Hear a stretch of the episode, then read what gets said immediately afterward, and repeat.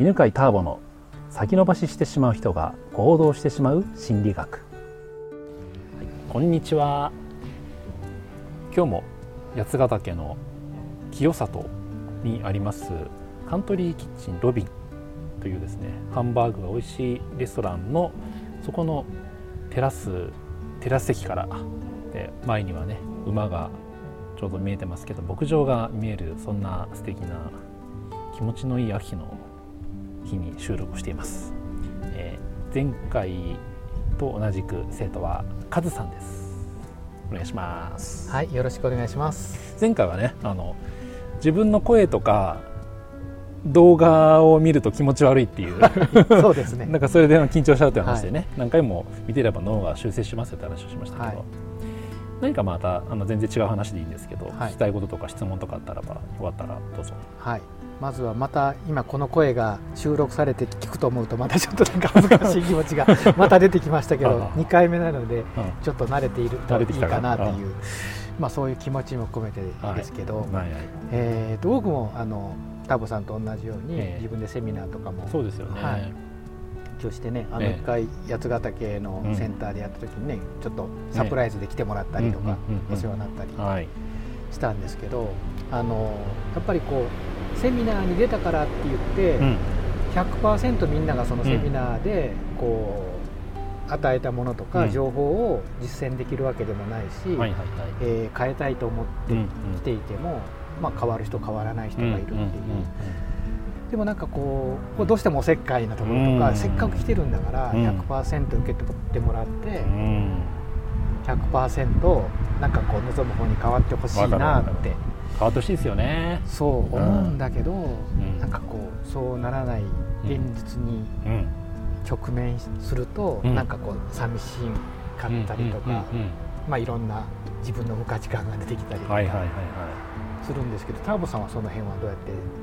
こう対応されてるというか、うん、いいいい質問ですね、はい、もうセミナー講師ならではの質問ですけど、はい、えっ、ー、とね2つありますね。1つはね、えーとまあ、まとめて言うと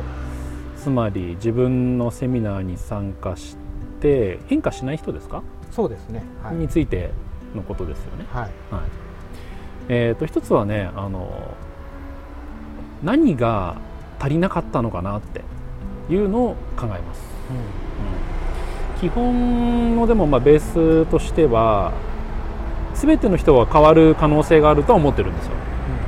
ということはなんか自分が提供したセミナーでその人が気づけなかったり変化しないということは、何かのステップみたいなもの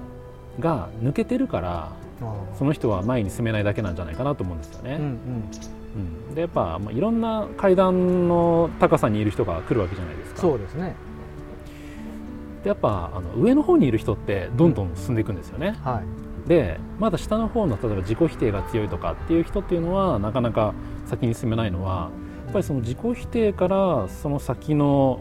行動するとかっていうところに行くまでの階段が、うん、こちらが話してないとか、はい、用意してないから上がってないだけなんじゃないかなって考えて。でまず、インタビューしますねその人にね、はいはい。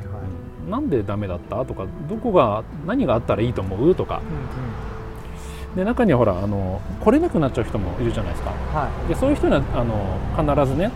なんで来なくなったの？って聞くんですよ、うんうん、そうみんな、まあ、大抵あのその本当のこと言わないんで、はい、最初は「いやあの人忙しくなっちゃって」とか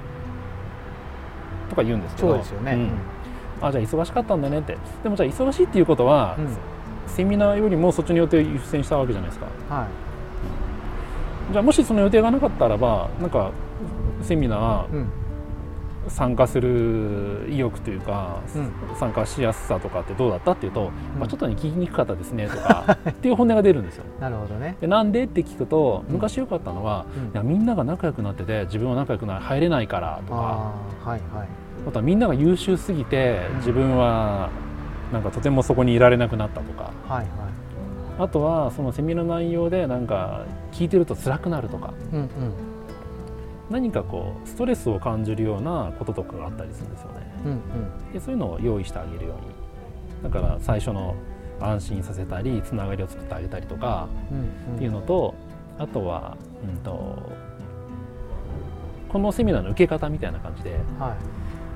みんな結構過大な期待をしてくるじゃないですか。そうですね、うん、このなんか一日のセミナーで人生が変わるんじゃないかと思って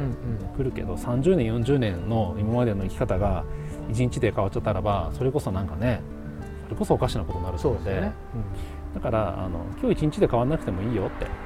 ただ今日変わらなくてもじわじわこの後それが1年とか半年とかかけて影響がしてくるかもしれませんねっていうと、焦らずにちゃんとこう参加してくれるっていうのはあると思うんですよね。だからまあそうやってあの改善する話し方とか改善するっていうのがもう一つと、もう一つは、うんと、こっちが変化してないと思っても、本人に聞くと満足してたりとかもするんですよ。こっちが与えたいと思ってる変化ってあるじゃないですか、はいはい、こんなことに気づいてほしいとかこんな気持ちになってほしいとか、うんうん、それとは別に得てるその人ならではのメリットみたいなのがあって喜びみたいなのがあって、それに気づくとこっちが辛くならなくなるんですよね。ねでね今まあセンターピースってね半年のやってもう40何回言ってますけど、はい、最初の頃にねやっぱりよくそういう気持ちになっててなんかあんまみんな成長してないとか、うんうん、成功してないと思って。うんうんでもっと自分はできるんじゃないかと思ったんですけど、うん、インタビューしたらばすごく楽しかったとか言うんですよ。うん、でアンケートにねあの答えてもらうと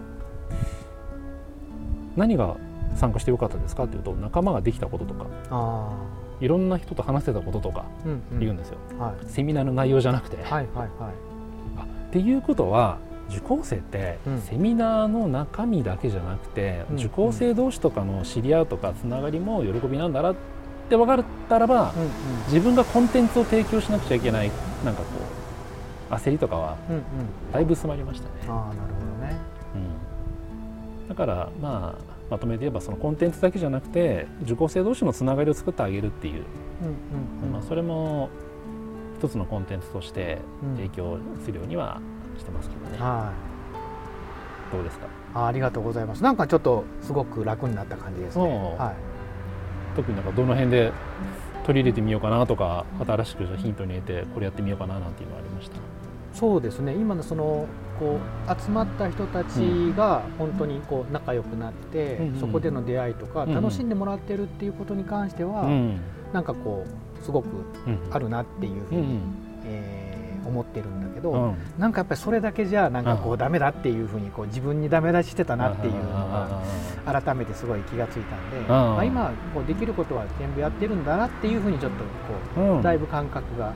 ですよね。はい、うん自分が他の人のセミナー行くと感じるんですよ。あの、はい、コンテンツ特になんかもうセミナー講師だし、はい、大体知ってるじゃないですか。そうですね、うん、だからそこの受講生と仲良くなりたくて結構自分は行くんですよ。あなるほどね、うん、でそうするとまああのセミナーも楽しみなんだけど、うんうん、懇親会が楽しみみたいな。そうですよね。確かに確かに、ああそう受講生ってこういう気持ちなんだっていうのが分かるとね、うんうん、今セミナーではねあのセミナーうちのセミナーはそのセミナーの内容もいいんだけどつながりが得られるのがみんな本当喜びなんでつながりをぜひ楽しんでくださいねとか大切にしてくださいねっていうとまた受講する人も変化できなかったっていうことに焦りはまあ感じなくなるかもしれないですね。はい、はい、ということで今日のね話まとめると、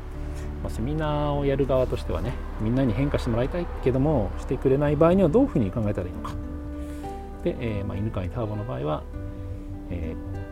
ー、インタビューして改善していくっていうのとセミナーのコンテンツ以外のつながりという部分でも受講生は楽しんでますよねというようなねお話をしました。はい、はい、では今日はこんなところでありがとうございます。ありがとうございました。この番組は犬飼ターボナビゲーター竹岡由伸でお送りしました。